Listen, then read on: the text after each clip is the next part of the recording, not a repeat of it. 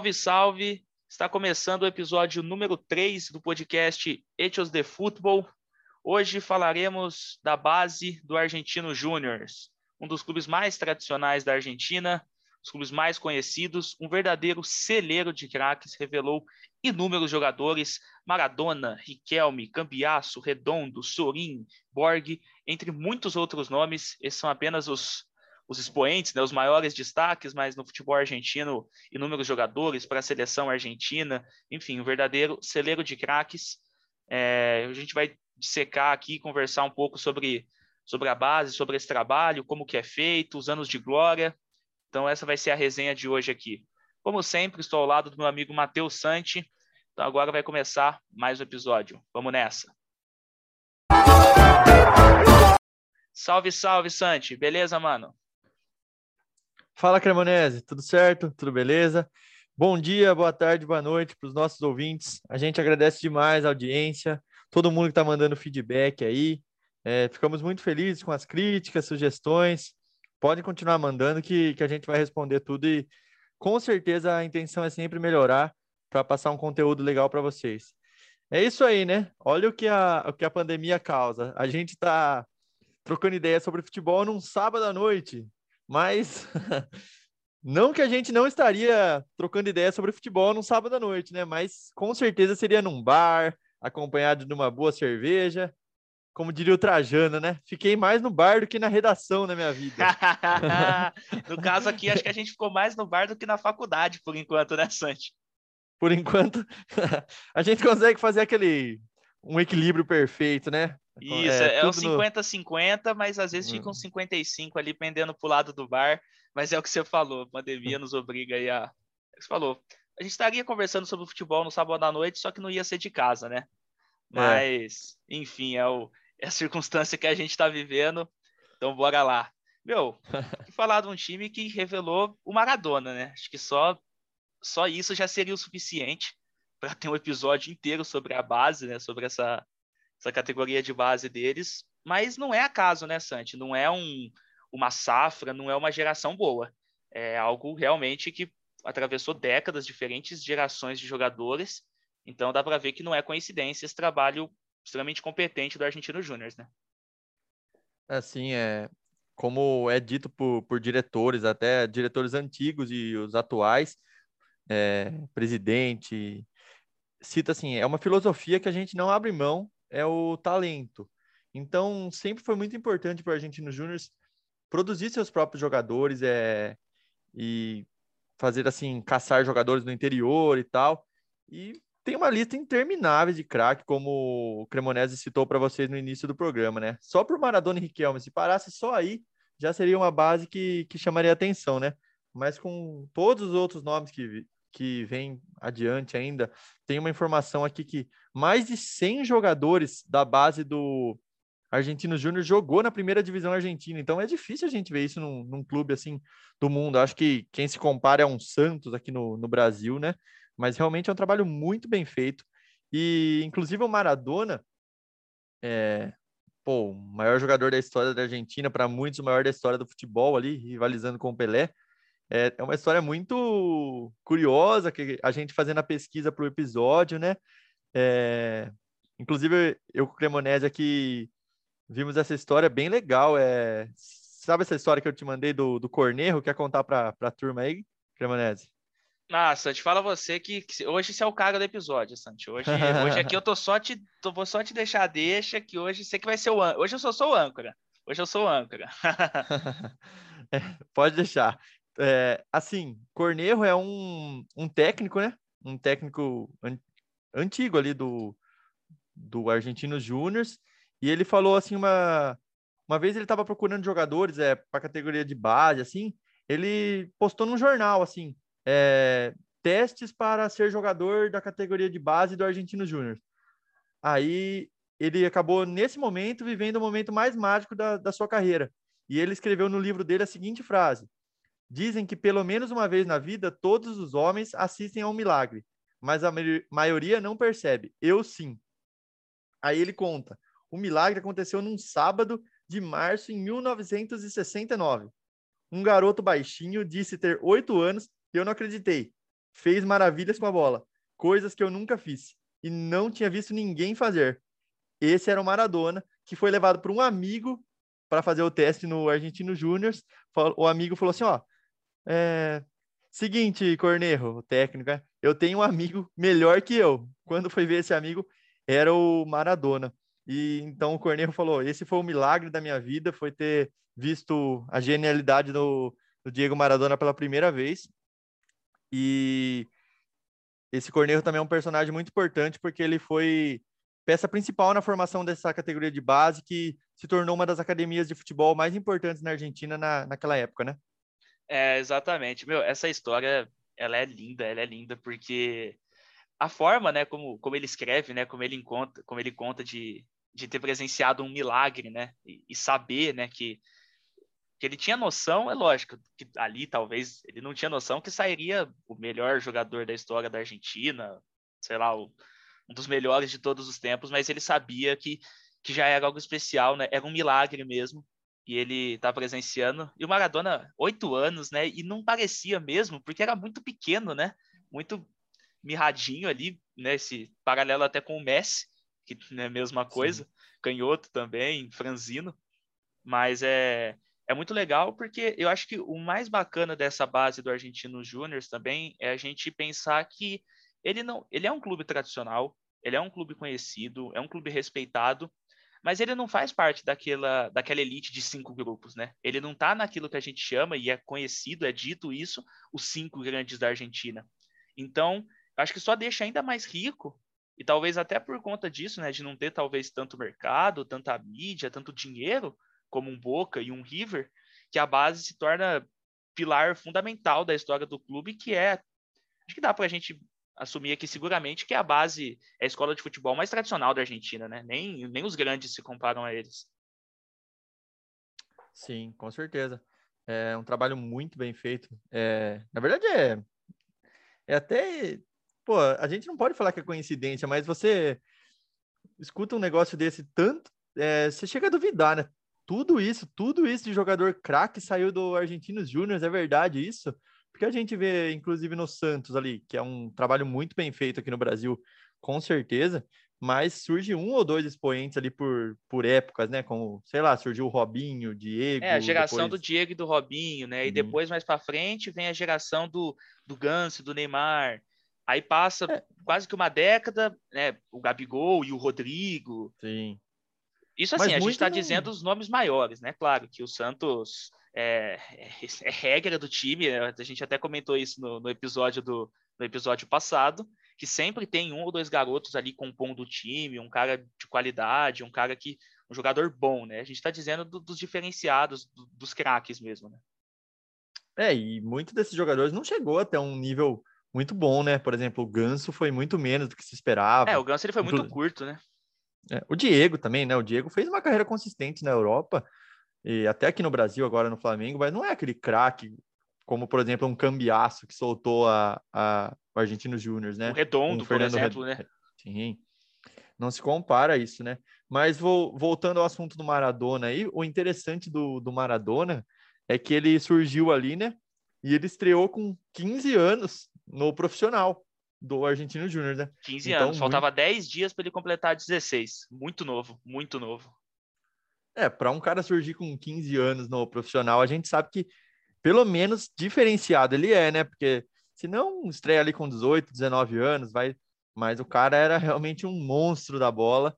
E, enfim, ele passou ali, acho que cinco anos, se não me engano, no Argentino Júnior e acabou não, não conquistando nenhum título, mas ele ajudou muito o clube, né, Cremonese? Exato, ele não conquista nenhum título na passagem dele, mas o que não diminui nada, porque foram cinco anos, enfim, de, de ascensão do Maradona, né? Cada ano jogando melhor, cada ano se destacando mais.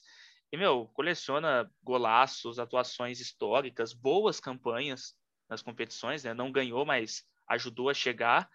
E depois ele vai ao Boca, e aí ele, o Maradona, não tão indiretamente, né? Ele contribui para o período mais mais prolífico ali da história do clube, que é quando eles conquistam dois campeonatos argentinos, né, um bi argentino na sequência, e a Copa Libertadores, que é seguramente o maior título da história do clube.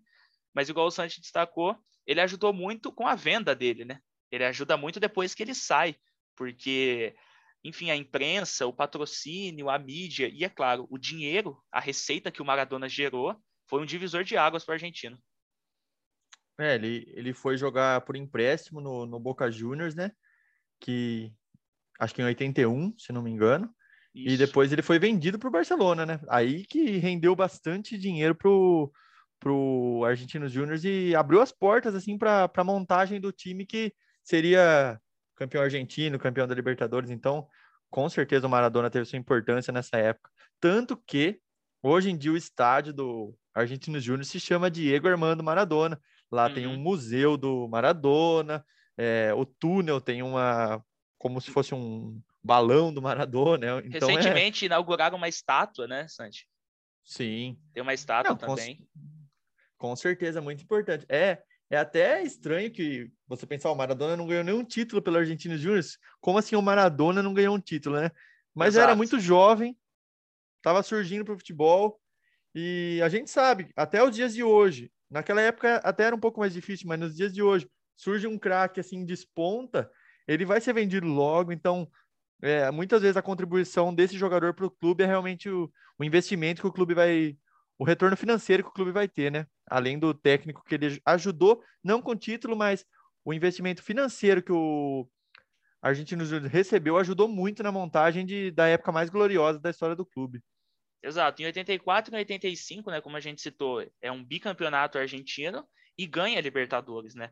porque por conta do dinheiro do Maradona, da venda, foi uma venda grande, né? Se você pegar os valores, né, claro, da época, corrigir hoje, é uma venda significativa, ainda mais para um clube como o Argentino Júnior, que, né, volto a dizer, não faz parte dos cinco grandes da Argentina, então não é um clube que tem uma grande capacidade de investimento, de patrocínio.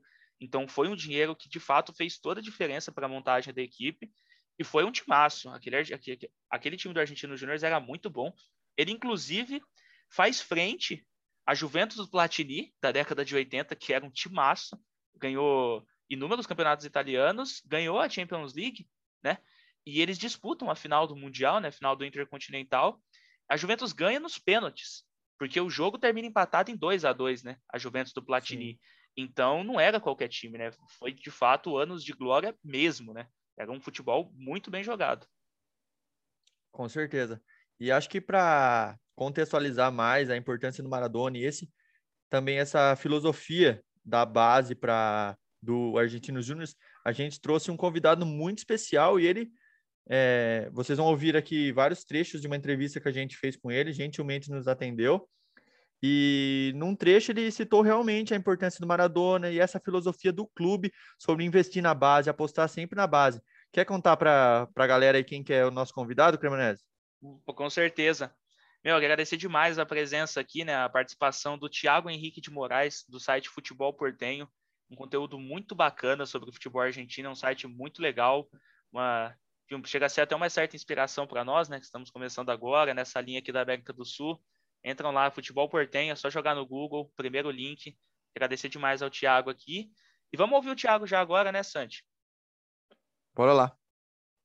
Vamos falar aí sobre o Argentino Júnior, né? A formação, história, na verdade, melhor dizendo, de formação de grandes jogadores, né? Formou Riquelme, formou Cambiasso, Colotini, Peckerman, é, que chegou a acomodar a seleção argentina, entre vários outros jogadores. Essa é uma filosofia do clube, sempre foi uma filosofia do clube, principalmente depois da década de 80. Depois que o Maradona chegou, uh, meados ali de 75, 76, é, começou a jogar pelo Argentino Júnior. A ideia sempre foi a formação. E ali o principal uh, ponto de partida, principalmente em relação à venda, à capitalização, foi justamente com a venda do Diego Maradona para o Barcelona. Antes, é bom lembrar que em 81 o Diego Maradona chegou a jogar pelo Boca Juniors por empréstimo. Não chegou a ser um contrato de efetivo, mas o Argentino Júnior acabou recebendo uma grana por conta disso. Ele jogou pelo Boca Juniors, depois foi, acabou indo pro, pro, pro Barcelona.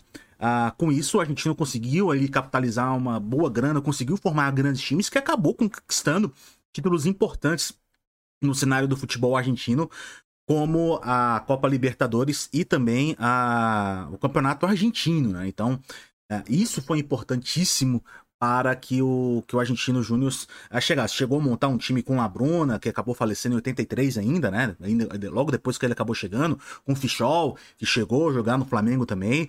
Então, a, isso abriu o time, abriu portas para que o time de uh, La Paternal uh, conquistasse seu primeiro título, né? Argentina e também conquistasse uh, logo no ano seguinte, em 85, o, o, a Copa Libertadores da América, que, querendo ou não, é o maior título da história do Argentino Júnior. Esse aí foi o Thiago, então, falando da, da parte da, da filosofia do clube mesmo, né? Do Maradona, essa parte da base, que é algo muito importante que a gente viu também algo parecido no episódio passado do Independiente, né, Santi? Que essa, essa filosofia que o clube tem desde a base. Sim, é, é um jeito do clube se virar, né? Às vezes, como você disse, o clube não tem tanto dinheiro para investir, não tem tanta mídia quanto os clubes gigantescos, Boca, River, River Plate. Então, é muito importante investir numa filosofia e também, é, apesar de ser um trabalho muito bem feito, contar com uma sorte. Não posso dizer que é sorte, mas um pouco de sorte, como diria o, um jornalista aí que a gente é grande admirador, é o Juca Kifuri, né? Eu sempre lembro que ele fala: sem sorte não se chupa nem um picolé porque cai no pé. É verdade. Então, então surgir é, caras como Maradona ali, por exemplo, do jeito que ele surgiu, que é a história que a gente contou agora há pouco, surgiu ali de um amigo, parece coisa de futebol de Vars. Não, vou trazer um amigo aqui que é melhor que eu, né? Exato, e é um negócio surgiu... parece até meio, meio, meio não profissional, né? Sim. Então, além de todo o trabalho muito bem feito, tem aquele contexto que o futebol é envolvido demais por, por sorte, por azar, essas coisas. Né? Exato, mas igual você citou mesmo, de fato, a gente não pode falar que é sorte, porque é um trabalho que ele é muito bem feito, ele é muito bem, bem administrado, né? Acho que o Argentino Júnior tem, tem todo o mérito disso, porque é aquela história, é um pouco de sorte você contar com, entre tantos garotos que passam em todos os clubes, o Maradona ser dali, ok, pode ser. Mas o trabalho bem feito deles aumentam a chance, né? Aumentam a chance deles terem essa sorte. Então, acho que o mais importante é destacar isso. Mesma coisa do Santos aqui. Ah, putz, pode ter sido sorte do Santos em ter o Neymar? Tá, pode, mas meu, Neymar, Ganso, Robinho, Diego, Rodrigo, Gabigol, não, não, passa, não é sorte mais, né? É um trabalho muito muito bem qualificado, uma virtude de fato do clube. Com certeza. É, e sobre isso, assim, tipo, teve um gente que passou ali, é, profissionais que trabalharam no Argentinos Júnior, que, que citaram, citaram coisas sobre isso, né? Um deles foi o Roberto Saporiti, que ele foi treinador do clube em 84 e ele trabalhou junto com o com o César Menotti, né, na Copa de 78. E uhum. foi campeão do mundo, né? Ele é campeão do mundo. Sim. E ele citou assim: ele estava presente na estreia do Maradona, com 15 anos ali. Ele falou: Isso daqui que está acontecendo não é novo. Eles fazem isso há 50 anos. Então uhum. ele ele falou isso. Ele falou: Não é algo por acaso, como a gente está falando aqui. Então imagina, antes do Maradona, ele citou: Isso daqui está acontecendo ó, há muito tempo. Então é por isso que surgem um, uns caras assim. E outro cara que citou também, outro profissional que trabalhou lá, foi o Fernando Batista, que ele é um ex-jogador argentino, e ele falou assim: surgiram tantos jogadores extraordinários que a lista é interminável. Isso prova que não é apenas uma geração de ouro, mas o resultado de muito trabalho e estilo que nunca foram perdidos. O Argentinos é um exemplo a seguir na forma de ensinar e treinar os seus jogadores, não só no ponto de vista técnico, mas também no humano. Eu acho que isso completa tudo que a gente falou aqui. Não é um acaso, não é sorte só, somente. É um trabalho muito bem feito e uma, uma filosofia realmente do clube que decidiu investir nisso. Então, é, contou com diversos jogadores e é muito legal, porque isso eu acho que traz o, um orgulho demais para a torcida e para o clube do, do Argentinos. Né? Eles se chamam El Semillero del Mundo, que seria traduzindo um celeiro do mundo. Um viveiro é, do mundo, né? Viveiro Algo do mundo, nessa, isso. Nessa linha como o mundo inteiro, a gente é o clube que mais tem jogadores é, formados craques aqui na nossa categoria de base, né? Exato, é algo que de fato vale a pena, vale, né, todo ter esse orgulho mesmo, porque a gente sabe, é difícil isso em qualquer clube, ainda mais um clube médio, né, que quando o cara desponta, o cara ainda consiga jogar tanto tempo no clube, né? Inclusive é um problema que a gente já, a gente já até discutiu aqui no, no podcast. Mas, porra, você poder dizer que o Maradona jogou cinco anos no seu time, né? O Maradona jogou muito ainda. Se você for pensar, cinco anos é, é muito tempo.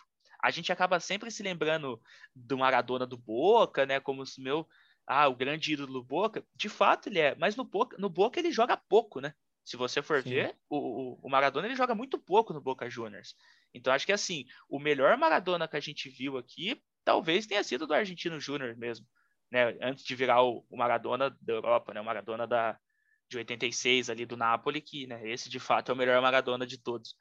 Mas então, ele é um time que, que deve se orgulhar, né? Porra, você revelar o Riquelme, um dos maiores jogadores da história da Libertadores, talvez, possivelmente, o maior jogador, jogador da história do Boca, que é talvez o maior clube da Argentina.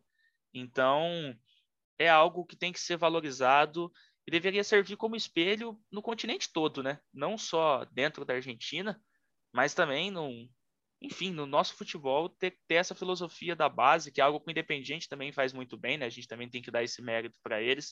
O Fernando destacou isso no, no episódio passado, né? A parte da, da filosofia do clube de entender que há uma metodologia de fazer a cabeça dos jogadores mesmo, né? Que é algo que às vezes extrapola até as quatro linhas e é completamente positivo. Sim, é, você falou do Maradona, muita gente tem a visão ainda, né? A gente conversando com a galera, eu vendo na internet até, que aquela impressão de que o Maradona jogou anos e anos no Boca Juniors, né? Uma impressão que ficou talvez por ele ser torcedor e acompanhar vários jogos depois da aposentadoria. E o clube ser maior também, né? Ser um clube de mais Sim. expressão. Então, fica, ficou essa imagem, né? Sim. Muita gente imagina que ele jogou 10 anos no Boca Juniors e tal, quem, quem não acompanhou muito de perto a carreira do Maradona, né? Apesar de tipo, ele ser um ícone do, do Boca Juniors como jogador também, né? Logicamente é torcedor do, era torcedor do Boca Juniors, mas enfim, é, fica realmente essa impressão de que ele que ele jogou anos e anos e é, inclusive aquela época que ele voltou loiro, lembra? Foi Nossa, foi aquilo é maravilhoso. O Maradona e é só uma mecha loira, né? Uma bem mecha le... loira com um cavanhaque. Maradona é um personagem que, na verdade, não merece um episódio de podcast, ele merece uma temporada, acho, né? É... A gente aqui em 50 minutos não consegue falar de Maradona, não, né? Nem não, se Maradona, atreve acho muito. que a gente. Acho não, né? A gente ainda vai trazer um episódio sobre ele, mas é a ideia que você deu de fato boa, né? Vamos dividir, falar o Maradona da Argentina, o Maradona do Napoli, o Maradona do Argentino Júnior, porque é muito complexo, né? O Maradona loiro? O Maradona loiro? é, só de Maradona loiro acho que vai uns três episódios, né? Vai muita Mas, coisa. Mas enfim, Outra coisa que a gente conversou com, com o Thiago aqui, que, que é muito legal, um jogador que talvez é até meio desconhecido aqui no Brasil, mas para a galera aí flamenguista, ele jogou no Flamengo, é o Cláudio Borg, né? Que é um jogador que surgiu ali na categoria de base do Independiente, considerado um cracaço também. Foi o primeiro novo surgiu... Maradona, né? O primeiro novo Maradona. Inclusive, primeiro novo Maradona. Essa reportagem muito legal, tá lá no site do, do Thiago, no Futebol Portenho. Quem quiser acompanhar, o Claudio Borg era uma expectativa gigantesca e ele era um cara que surgiu assim, pô, esse cara é o craque, é, o, é o novo Maradona. Resumindo assim, foi para a Copa do Mundo em 86, né? Com Isso. 21 anos, foi campeão da Copa e tal. E inclusive na tem uma, fra, uma frase do, do Carlos Bilardo, né, que é o técnico da Argentina naquele mundial. Isso. Ele falou, eu vou colocar entre aspas aqui. Me faltou o Borg que eu acreditava levar.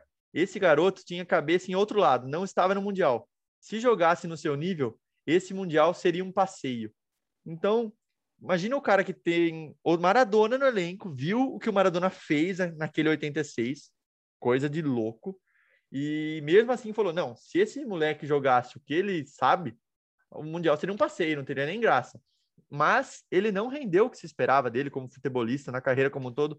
E o Thiago citou isso pra gente também, então a gente vai mostrar mais um trechinho do que da nossa conversa com o Thiago.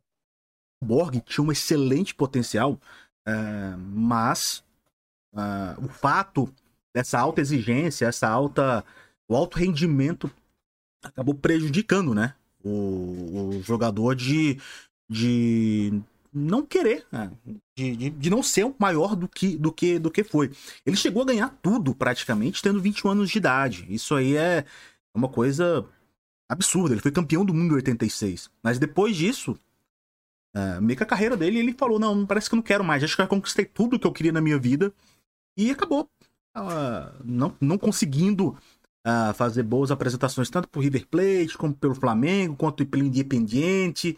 Tipo, oportunidades não faltaram para esse jogador. Mas aí foi a questão de, de desinteresse mesmo pelo, pelo alto rendimento do futebol. Bom, tá aí. O Borg, eu acho que quando a gente, enfim, eu estava estudando, né, ouvindo, conversando com o Thiago, dando uma pesquisada, tudo, é aquele nome que, que a gente sente, não é pena, né, porque, mas a gente fica com uma sensação de pesar de que a gente, a gente gostaria de ter, de ter visto mais, né? A gente, putz, como esse cara poderia ser mais interessado no futebol, como ele poderia ter, ter rendido mais, porque era um talento, é, foi o primeiro novo Maradona, e ele ganha tudo aos 21, 22 anos de idade. Então, isso talvez tenha sido até um algo entre aspas, muitas aspas, negativo, né? Porque muita gente diz que ele ficou sem sem tesão de continuar, né? Sem, sem desafios e, e nunca foi aquilo que, que se esperou dele, né, Santi? Sim. É, os colegas dele, né, citavam que falou assim: ah, ele não, não gosta de jogar bola, o cara é um craque, mas não tem compromisso, não tem. Ah, não tem compromisso mesmo com a profissão, né? A gente não tem aquela vontade de ser mais na carreira. De... É diferente, por exemplo, a gente vê um Cristiano Ronaldo, que no talento, lógico, ele é, é muito talentoso, mas a força de vontade, ele, o, a vontade dele de ser o melhor, ser o melhor, ganhar tudo, fez com que ele ficasse no auge uns nível é, por muitos anos, né? Num nível altíssimo. O que a gente não viu, por exemplo, no Ronaldinho Gaúcho. Pelo amor de Deus, Ronaldinho Gaúcho é um dos melhores jogadores da história, mas talvez faltou aquele foco, né? Eu, eu tenho essa impressão que se ele tivesse focado mais, que é, tivesse é, abdicado mão de outras coisas e focado demais na carreira, ele podia ser o maior jogador da história do futebol pela Exato. habilidade que ele tinha. Exato. E... É, tocou num exemplo muito bom, esse do Ronaldinho, né? Por causa que talento, talvez dos Ronaldos, eh, tenha sido mais talentoso, né?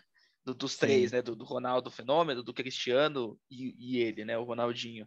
Mas é aquela história. E é algo que também vale um pouco até para o Maradona, né? Sim, claro. Esse, Sim. esse comprometimento. Porque o Ronaldinho, ele tem ali dois, três anos de auge muito assombrosos, né? Aquele Sim. Barcelona espetacular. Mas a gente viu, tanto é que o futebol ele é só uma das ocupações, né? Só uma das paixões do Ronaldinho. O Ronaldinho já revelou, ele não é um cara que assiste muito futebol. Ele é um cara que ele gosta muito da música, né? Ronaldinho na música, depois que ele parou, ele muito envolvido produções de rap, de funk, de sertanejo, e ele fala, eu gosto, eu aprecio shows, eu gosto de, de ir em shows, de tenho amigos na música. Então é o tipo do cara que né, assim como o Borg, a comparação foi feita com o Maradona porque o Maradona ele era um doente por futebol, né? A palavra, o termo usado foi esse, ele era um doente por futebol, ele amava jogar bola, ele amava entrar em campo. E o Borg era o oposto, tipo, na terça, no, no rachão, ele arrebentava. Na quinta, naquele treino ali, o futebol, ele arrebentava. E no domingo, ele não jogava nada. E os caras perguntavam, meu, por quê? O técnico perguntou, né? Ele disse, é que eu não gosto de jogar bola de domingo. Ele falou, eu não gosto. Aí o cara falou, porra, mano, é complicado, né? É, e aí você vê que ele, o, igual vocês ouviram aí no áudio do, do Thiago, ele passou, rodou 10 clubes aí, nenhum destaque nenhum. Lembra também a trajetória aqui puxando para o Brasil do Ganso, do Luan hoje em dia, rodeado de expectativa, ganhou tudo muito jovem. Luan e Ganso ganharam Libertadores, sendo protagonistas na seleção brasileira. 10, é, enfim, sumiram do futebol, né? Hoje fica perambulando aí, Luan é banco do banco do Corinthians, o, o Ganso joga raramente no Fluminense, então existem exemplos assim no, no futebol e, bom, sempre vai existir de cara muito talentoso, mas descompromissado, né?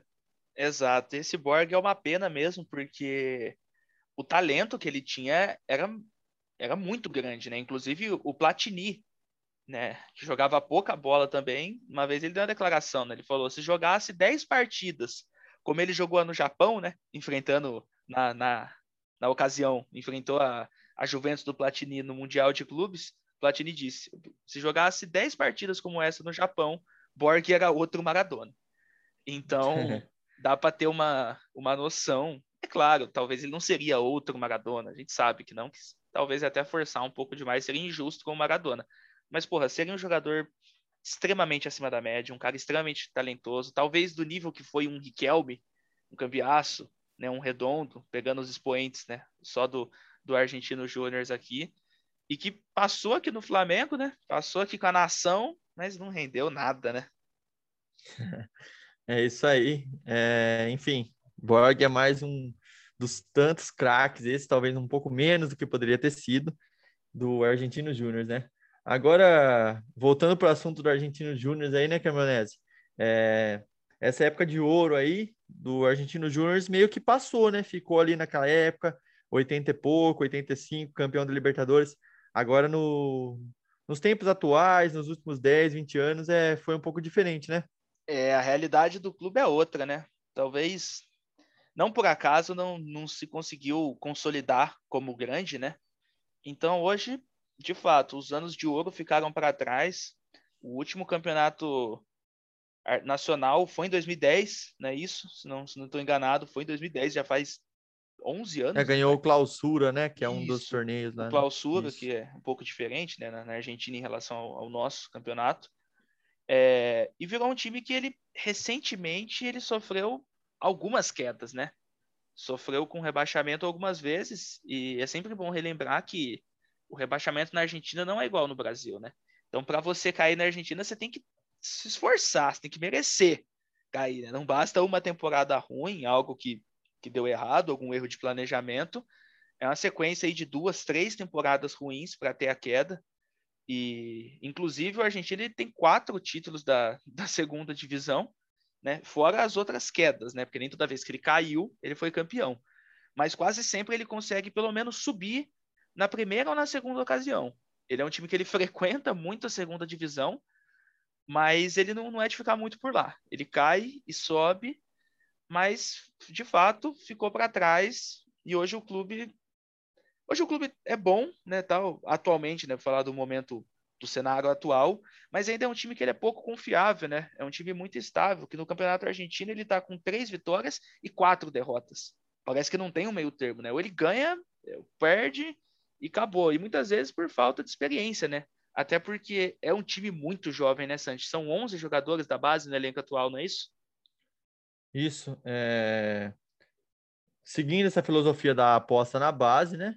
O Argentino Júnior mantém 11 jogadores no, na sua equipe principal.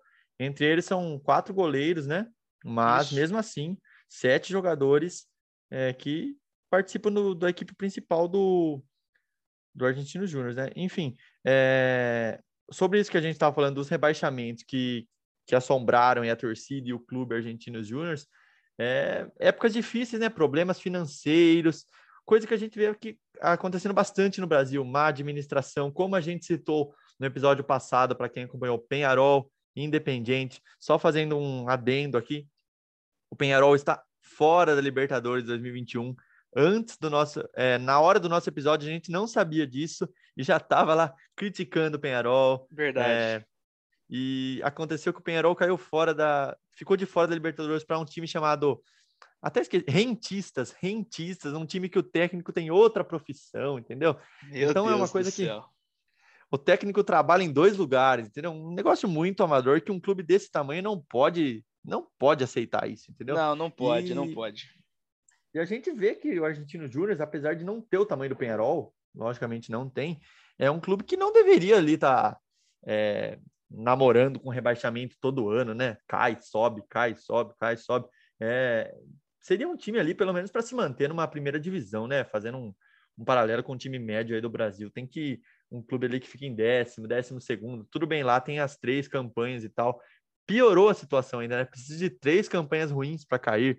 Enfim, o Thiago também contou um pouco para a gente sobre esse, essa era de rebaixamentos e ele citou para a gente que um personagem central na reestruturação do, do Argentino Júnior após esses, após esses rebaixamentos e tal, foi o Gabriel Heinz, o ex-jogador Gabriel Heinz.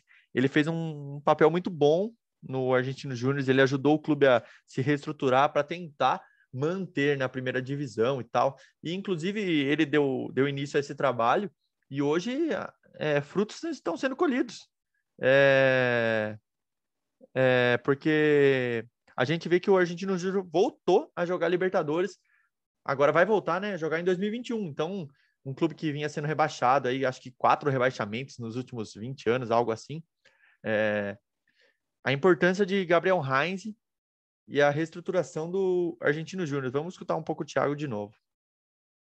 Nessas últimas temporadas, o Argentino Júnior veio. passou por, por rebaixamentos, passou por situações complicadas na primeira divisão do Campeonato Argentino, mas muito se deve ali pelo, pelo rendimento da equipe das categorias de base. Hoje, atualmente, para você ter uma ideia, são 11 jogadores uh, da categoria de base no elenco principal, participando do, do, da equipe principal. A maioria deles são uh, jogadores ali, são os goleiros, né? são quatro goleiros nessa né, nessa equipe, mas a grande maioria uh, certamente uh, são jogadores da categoria de base.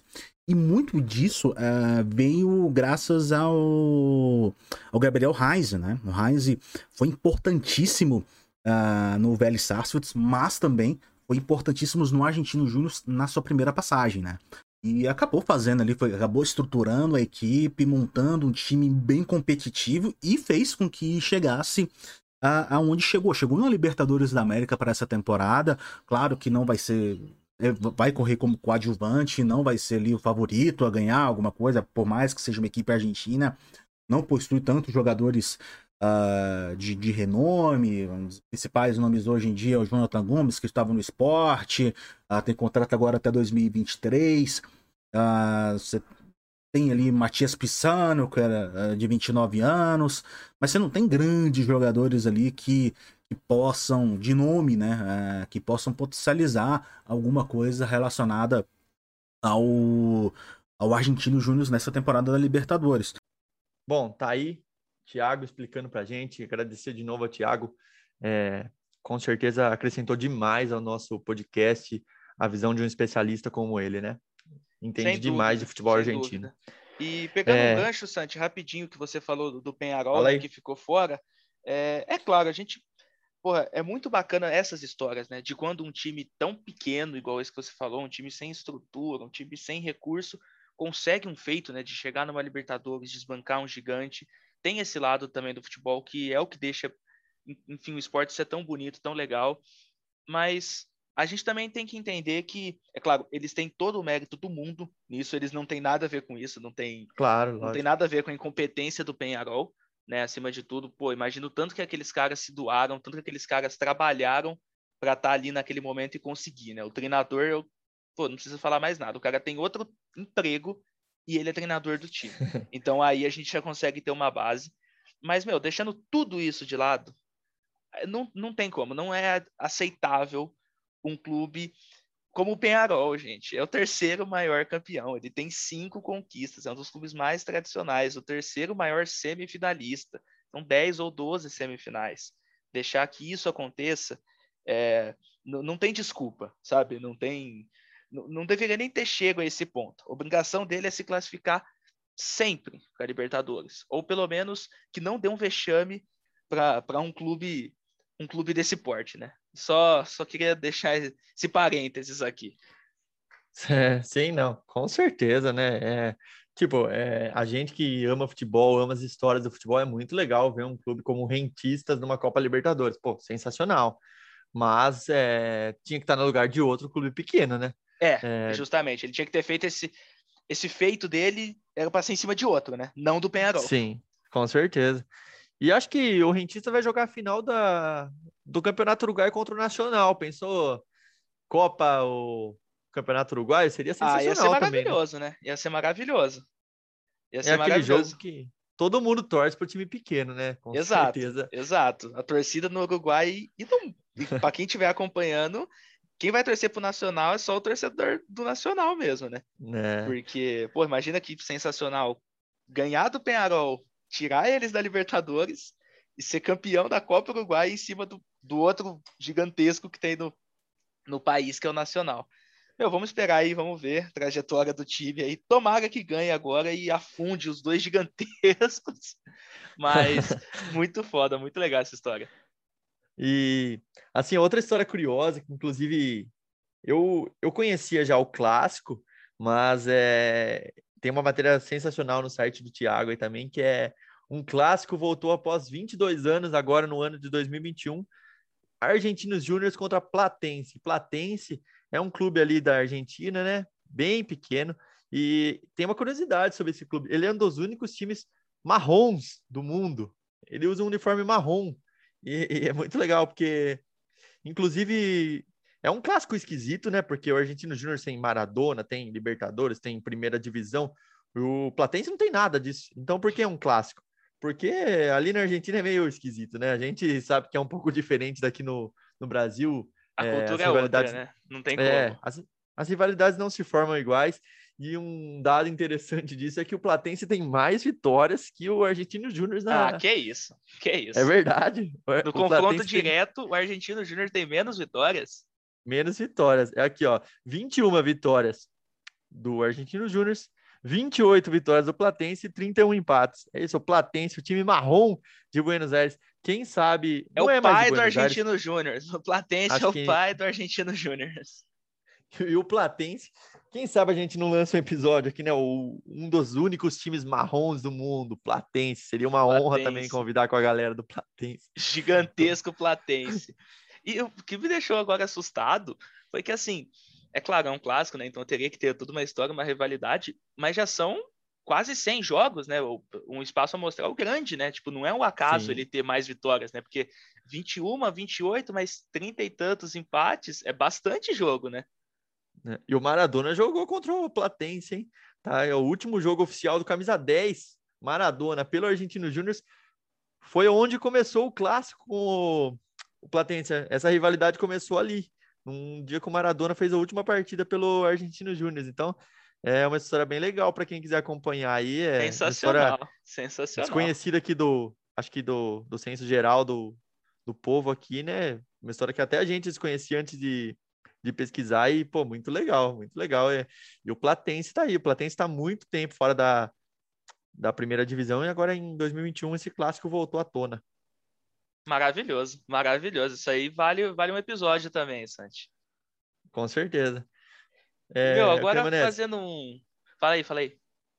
Não, ia falar do, do. Voltando a falar do Argentinos Júnior aí, né? Que a gente fez a comparação com o Santos ali, né? Isso. É, o Argentinos Júnior, como eu citei agora há pouco, que foi para essa Libertadores 2021, e como você citou também, vai com muito, muita galera da base, né? 11 jogadores aí. Então, é, querendo ou não, fica aquela expectativa para ver como que, que esses moleques vão render na, na, Libertadores, se vão corresponder como os do Santos, por exemplo. Ah, sim, acho que vai ser uma história muito bacana da gente acompanhar, porque é a volta em algum tempo a Libertadores, né? Então, a torcida toda se empolga, porque é a maior competição do nosso continente, todo mundo, todo mundo gosta, todo mundo ama Libertadores. E a expectativa, eu não vou dizer que é alta, né? Mas há uma, uma expectativa, né? Para essa, essa campanha, até porque o retorno financeiro para o clube vai ser muito importante, né? Por causa que a premiação da Libertadores é em dólar. Então, o dólar, meu, muito alto do jeito que está um clube médio, né? Médio para pequeno, é um clube médio, vai igual o Argentino Júnior. Então, às vezes, qualquer ida às oitavas de final já é algo maravilhoso para o clube, né? Algo, talvez um paralelo que a gente faça aqui, é cada vez que um time passa de fase na Copa do Brasil, ganha um milhão e meio, dois milhões por jogo, que às vezes salva o ano, né? Faz o orçamento do time o ano todo. É, há uma expectativa bem grande para essa molecada, porque é um time muito jovem, então a gente quer saber o paralelo perfeito é com o Santos mesmo, né? Porque é um time recheado de garotos e que o Santos, na última edição de Libertadores, surpreendeu a todos, inclusive o mais, enfim, o mais apaixonado dos torcedores santistas não podia imaginar que o time chegaria na final da Libertadores. E perdeu num detalhe, né? Perdeu num, numa desatenção aí que, na minha opinião, enfim, foi uma bobeira ali do Cuca, do time que desconcentrou, foi um jogo extremamente Nossa. amarrado, foi um jogo até feio, né, de você assistir, não foi um grande jogo, jogo né? Foi um jogo tenso de Libertadores, uma rivalidade ali, dois clubes do mesmo país, inclusive do mesmo estado, né? Mas não foi um grande jogo, não foi um espetáculo. E uma fração de desatenção do Santos foi o que custou o campeonato, né? Então talvez o Santos poderia até ter ganho a Libertadores nos pênaltis ou na prorrogação, né? Então a expectativa aí do Argentino Júnior para essa temporada é, é, o foco deles é a Libertadores. É tentar colocar experiência nessa molecada, trabalhar a base desse time, para que aí, quem sabe, nos próximos anos agora, né, com uma, uma ou outra contratação pontual, mais, mais de peso, um nome mais experiente, possa aí fazer um time competitivo na Libertadores, né, Santi? É.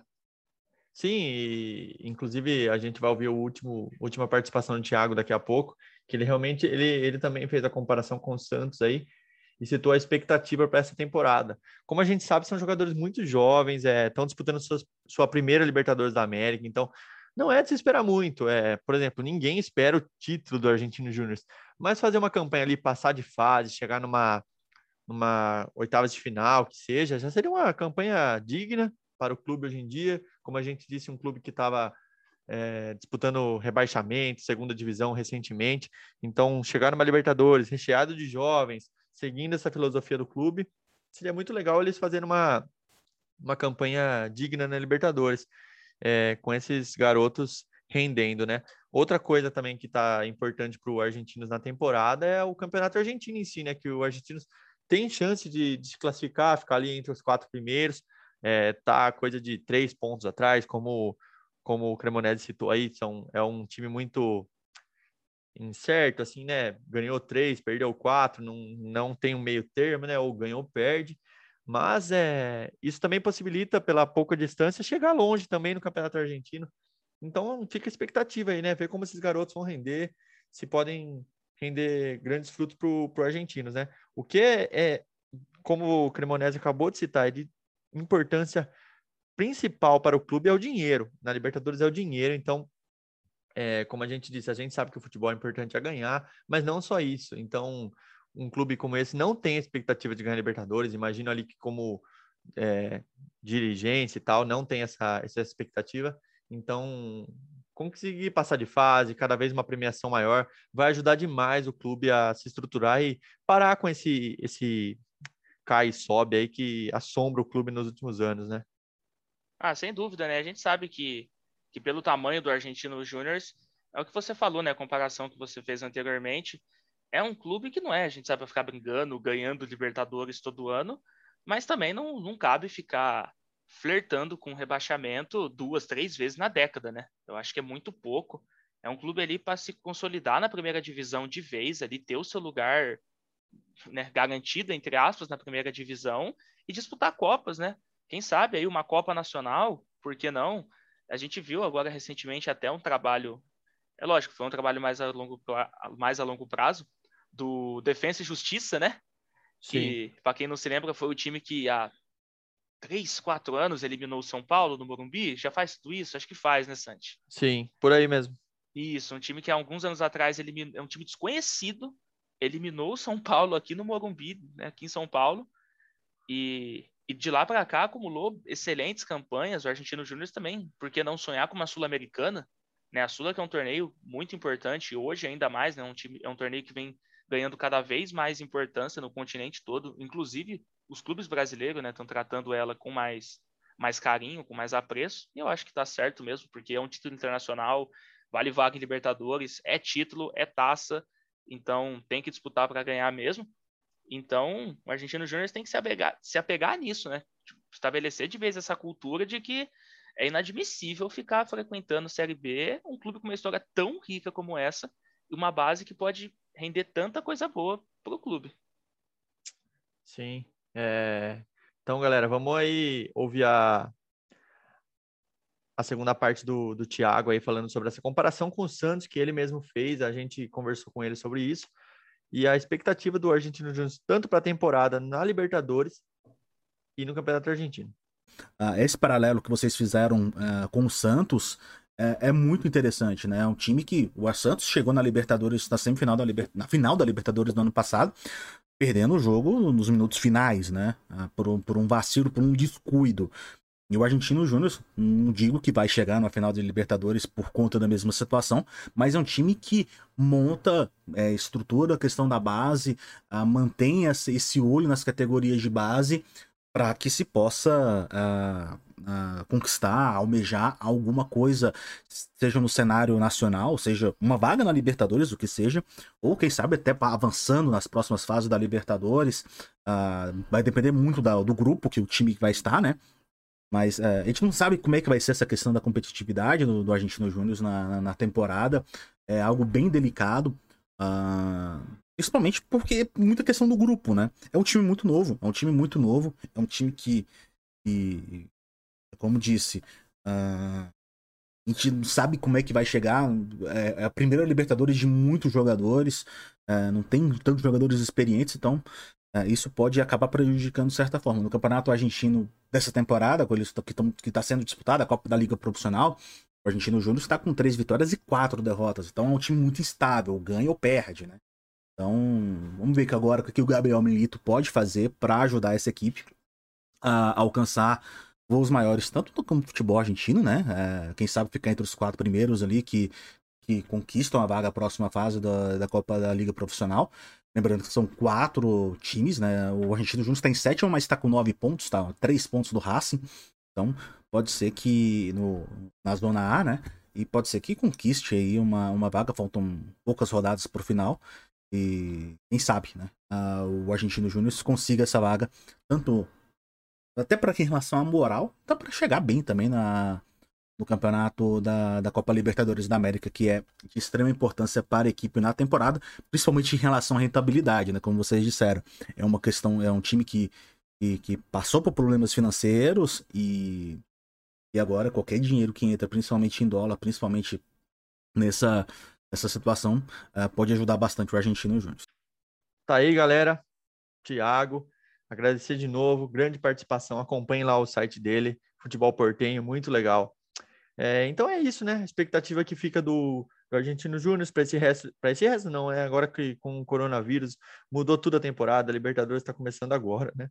Nossa, então verdade, né? Inclusive eu não sei quando que vai terminar essa Libertadores. Tem previsão ah, já? Você sabe? Ah, é final do fora. ano, né? Na verdade, que quando o meu clube fica por fora da Libertadores, a gente acaba acompanhando mais a Sul-Americana, né? Ah, é a Sula, né? A Sula vale muito, pô. Igual eu destaquei é muito... agora, tem que valorizar é... a Sula. Muito mais importante, eu acho. É... Ah, não, a Sula é muito maior que a Libertadores, sem dúvida. Nada como jogar uma Suruga Cop lá no, no fim do ano, é enfrentar um clube lá, não sei aonde, acho que no Japão. É muito legal. Pô. Eu, eu concordo com você, ó, uma coisa aqui, ó, eu como torcedor da Ponte Preta reconheço que a Sul-Americana é um título muito maior que a Libertadores. Acho que a Sul-Americana é o maior título do mundo. Que só para variar o meu time não ganhou, né? Mas isso aí eu prefiro nem comentar. É, isso aí. a gente, vamos dizer assim, a gente não tem cão, caça com gato, né? Logicamente, a Copa Libertadores para mim é, inclusive maior que a Champions. É, falo assim como torcedor, né? agora não como como Matheus, jornalista, podcaster, né? Falo como torcedor do torcedor do, do querido Corinthians. É, que a Libertadores é uma coisa uma coisa muito legal quando você vê seu clube ganhando, inclusive ver outros clubes ganhando, umas histórias sensacionais, o, o River do Galhardo, aquele Atlético Mineiro do Cuca. Então é realmente a Libertadores tem uma aura ali, citando o grande professor Tarcísio, nosso nosso grande professor. É, nosso mentor que, lá da, da faculdade, se aí poucos PUC vão pegar Campinas. a referência. Galera da PUC Campinas vai reconhecer a referência que o Tarcísio é um, um grande professor, né? Enfim, é, a Libertadores tem uma aura que, que eu não, não vejo fácil em outra competição. Inclusive, meu time, meu time do coração é campeão do mundo, mas acho que ganhar uma Libertadores é, tem uma sensação, inclusive, maior do que ganhar o Mundial eh, de clubes hoje em dia para o torcedor e, e para o clube como um todo também. Sem dúvida, acho que ainda mais atualmente, né, até fugindo um pouco do, do tema central aqui do episódio, mas ainda mais atualmente, né, esse Mundial tão politizado, tão protocolar que a FIFA faz, só por patrocínio, jogar um jogo lá no Catar. Meu, é um jogo morno. Parece que não, não tem sangue, não tem graça de você ver aquela competição. Sim, você vê os é, caras o... erguendo o troféu, não tem um pingo de graça. É lógico, o Corinthians ganhou para a torcida, você sabe disso, é memorável, é maravilhoso, tudo. Mas assim, eu acho que um torneio de dois jogos, sabe, que é literalmente um torneio comercial hoje o Mundial de Clubes é um torneio comercial. Então não tem dúvida, a Libertadores é o seu planejamento do ano inteiro, é o investimento, são os estádios, são todas as histórias que envolvem. Então, eu tenho certeza disso que a Libertadores a gente tem que valorizar isso mais aqui, inclusive nós, torcedores, de que parar com essa obsessão tola do Mundial. Acho que a Libertadores é muito maior, vale muito mais, é um torneio muito melhor, muito mais legal do que esse Mundial protocolar da FIFA e esse Mundial de negócios, né? É, antes da gente encerrar aqui falar sobre voltar a falar sobre Argentinos Júnior, é, é muito legal que o papo comece em Argentinos Júnior e isso é o legal do futebol também, né? Leva para outros cantos, outros assuntos e se a gente pudesse aqui, ficaria três, quatro horas falando de Argentinos Júnior, de Mundial da FIFA, de Libertadores, de segunda divisão argentina, do que fosse, né? E é muito legal de verdade trocar ideias sobre isso. E assim, é, esse viveiro do mundo, Argentinos Júniors, é, pô, como a gente já citou aqui várias vezes, Maradona, Riquelme, Cambiasso, Sorinha e vários capitães de seleções argentinas. É, mais de 100 jogadores jogaram profissionais mais atuais, o McAllister, jogadores que, que jogou no Boca Juniors agora, um, um dos irmãos McAllister, é, muito bom, muito bom jogador. É, teve um, um, menino que foi transferido para o Stuttgart, a maior venda da história do Argentino Júnior na temporada passada, superou do Maradona.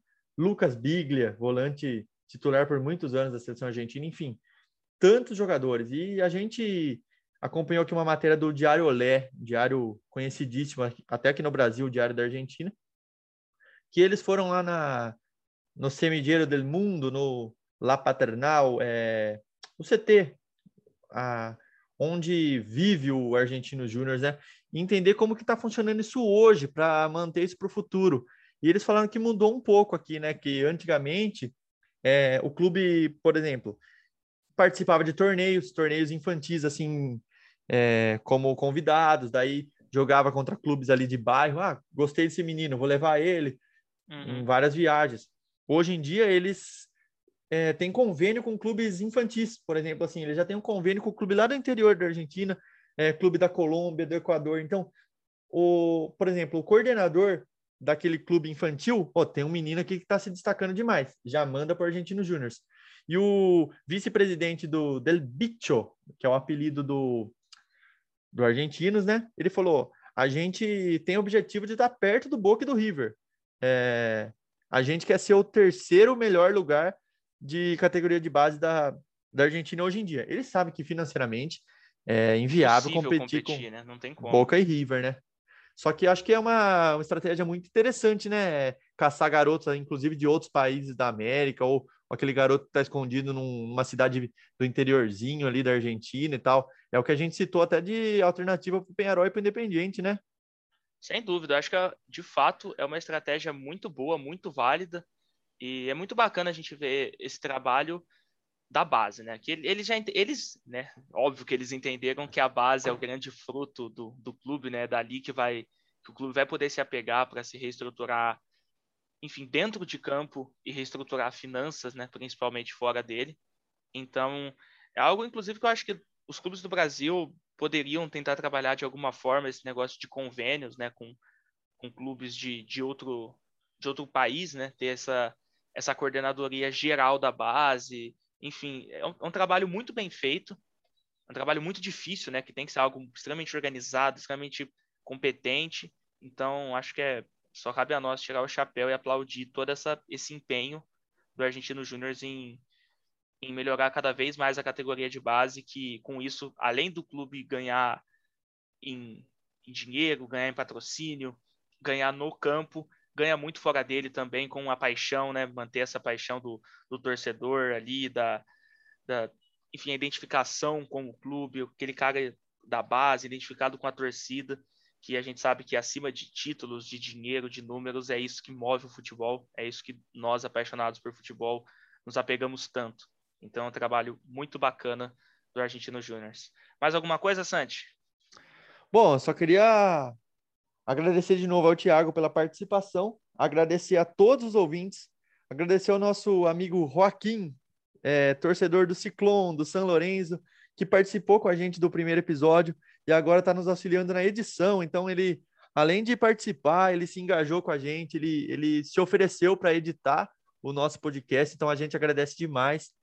É, agradece de novo a todo mundo que dedicou seu tempo a ouvir a gente até aqui. É, realmente ficamos muito felizes. Podem continuar mandando sugestões, críticas, o que for. É, a gente fica muito feliz com isso. Não se esqueçam de seguir a gente lá no Instagram, né? Arroba The Football Podcast. Agora também todos os nossos episódios vão para o YouTube. Vocês podem encontrar também como Etios The Football Podcast. E a gente aqui também, nosso Instagram pessoal, você pode encontrar ali no Instagram do, do Etios The Football. Beleza? É isso daí. Eu gostei demais de conversar com o Cremonese, conversar com o Thiago, conversar com vocês sobre Argentino Júnior, esse celeiro de craques aí simplesmente Dieguito Maradona surgiu desse time incrível que é o Argentino Júnior. É, América do Sul reserva muitas histórias boas e a gente vai querer contar sempre aqui. Agora, sábado à noite, é, para homenagear esse papo muito legal sobre El Bicho Argentino Juniors, vou tomar uma Quilmes ou uma Patagônia, beleza? Ah, justo, justo, Santi, maravilhoso, maravilhoso. Eu agradeço demais também a presença de todos aqui, todos que ouviram até o final. Inclusive, vou dar o um spoiler aqui, ó. Nosso episódio 4 vai estar tá simplesmente imperdível, tem tudo para ser um dos melhores, talvez nosso melhor episódio até agora. Meu, vamos... ainda não vou revelar o convidado, porque senão entrega muito, mas eu vou dar um, dar um spoiler aqui. O cara já escreveu. Começa com qual letra? Começa com T, né? Começa com T. Ah, isso aí. É, a gente pode soltar só isso. O cara escreveu um livro sobre Copa do Mundo, extremamente gabaritado. Vai ser muito bacana. Vamos trocar uma ideia aqui sensacional sobre futebol, sobre política, ditaduras, Copas do Mundo de 70, de 78, Copas marcadas pela ditadura. Então, episódio 4, semana que vem vai estar completamente imperdível. A gente espera vocês. Então, é isso, meu muito obrigado. Por hoje foi isso. Valeu e até. Show!